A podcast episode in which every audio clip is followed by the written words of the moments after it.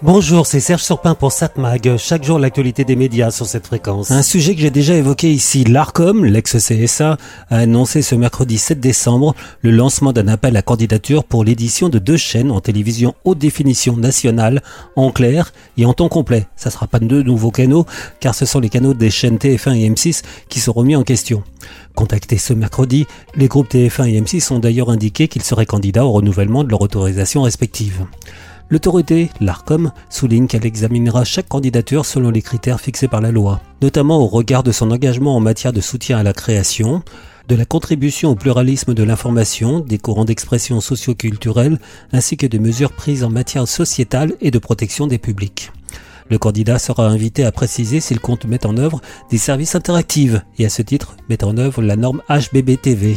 Le HBBTV permet de faire de l'interactivité sur des chaînes même quand elles sont diffusées sur la TNT. Pour l'instant, ce procédé est peu utilisé en France, mais visiblement l'ARCOM veut le développer, peut-être pour donner une chance supplémentaire à la TNT, afin qu'elle continue après 2030, année où certains pensent que la plupart des téléspectateurs auront abandonné la TNT, comme par exemple en Angleterre, où d'ailleurs la BBC a prévu de fermer ses programmes en TNT d'ici là, TNT, mais aussi en FM.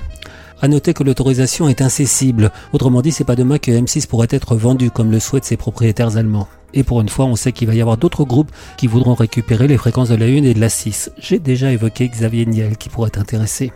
Mais pour être certain de conserver leurs fréquences, TF1 et M6 veilleront à bien montrer qu'ils souhaitent respecter les règles actuelles et même les nouvelles que l'ARCOM souhaite rajouter. Pour la première fois en effet, dans un appel à candidature, l'autorité invite les candidats à prendre des engagements en faveur des enjeux de société majeurs que sont l'éducation aux médias, l'information et la citoyenneté numérique, la protection de l'environnement et la lutte contre le changement climatique. Et comme par hasard, TF1 veut développer sa chaîne Ushaya TV avec une nouvelle déclinaison qui sera lancée, Ensemble pour la planète, afin de mieux comprendre les enjeux liés à la protection de la planète. Ce nouveau canal est présenté comme une playlist dynamique permettant aux téléspectateurs de regarder plusieurs programmes à la suite ou bien de sélectionner celui qu'ils souhaitent regarder, en direct ou en replay. Concrètement, quand un client enclenche la chaîne, il arrive sur une sélection de contenu à la demande. La première vidéo se lance automatiquement, mais l'utilisateur peut naviguer dedans et choisir les vidéos selon son intérêt. Pour l'instant, cette chaîne sera diffusée sur les box Bouygues. Mais c'est pas tout. Sur MyTF1, une chaîne fast, autrement dit une chaîne gratuite, Uchayat for Change sera lancée. Elle sera consacrée aux mêmes enjeux environnementaux et climatiques, avec au lancement plus de 150 heures de documentaires et magazines. Cela dit, c'est bien joli tout ça, mais il est probable que l'ARCOM en demande tout autant sur la chaîne principale, TF1, qui devra faire plus pour l'écologie et l'éducation aux médias. Sans parler d'un problème d'ailleurs que je viens de remarquer. Euh, Ushaya for Change, c'est pas très français tout ça. Je ne sais pas si l'ARCOM aime ce nom. 7 Mag, l'actu des médias. On va voir la télévision ce soir à 21h. Enfin d'abord à 19h50 évidemment, il y a un match de football.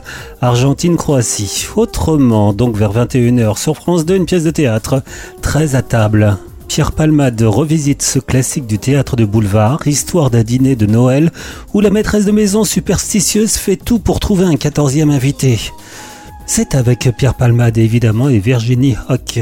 Ça a été enregistré au théâtre Saint-Georges à Paris en décembre 2020. France 3, une série, Alexandra Hellé. France 5, Prenez soin de vous, un magazine de Michel Simès. Aujourd'hui, les articulations qui font souffrir plus d'un Français sur deux, l'arthrose, le télétravail et la sédentarité, sont souvent à l'origine de ces douleurs qui se manifestent dans le dos, les épaules, les genoux ou les hanches. Trois témoins vont suivre des programmes sur mesure pour ne plus souffrir de leurs articulations. Je sens que je vais regarder ce soir parce que euh, oui, oui, oui j'en ai besoin. Arte propose Le Monde et sa propriété.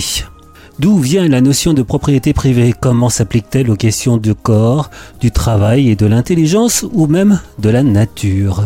Sur M6, je l'avais oublié, Cauchemar en cuisine. Sur LCP Public Sénat, vous avez un documentaire sur Marilyn, la dernière vérité. C'est diffusé, c'est diffusé à partir de 20h30. Une enquête. Qui était le père de Marilyn Monroe? Il semble avoir réussi à le trouver. Est-ce intéressant? Oui, ça le peut l'être. Ça peut expliquer beaucoup de choses. Bon, voilà, c'est ce que vous pouvez regarder sur euh, la TNT ce soir, mais peut-être que vous allez regarder le football, ou alors peut-être Netflix, et oui, peut-être avec cette série qui a beaucoup, beaucoup de succès. C'est un des plus gros succès de Netflix, et ça s'appelle, devinez, Vendredi, Wednesday. Hein, euh, vous êtes déjà au courant d'ailleurs, je pense, parce qu'il y a beaucoup de monde qui a regardé cette série. Ça fonctionne d'autant plus que c'est produit par Tim Burton. Mercredi, c'est la fille de la famille Adams. Eh oui, on comprend ce que c'est. À présent étudiante à la singulière Nevermore Academy, un pensionnat prestigieux, mais pour paria, Wednesday Adams tente donc de s'adapter auprès d'autres élèves tout en enquêtant sur une série de meurtres qui terrorisent la ville. Alors c'est une série qui fonctionne très bien, d'autant plus que l'actrice principale Jenna Ortega est très bonne dans cette série justement. Euh, au quatrième épisode, elle danse sur une musique euh, qui laisse des traces sur TikTok. Tout le monde cherche à l'imiter. Je ne sais pas de qui vient cette idée tordue. Mettre des centaines d'adolescents dans des écoles sous-financées. Dirigées par des gens dont les rêves ont été brisés il y a des années. Mais j'admire le sadisme. Ça va?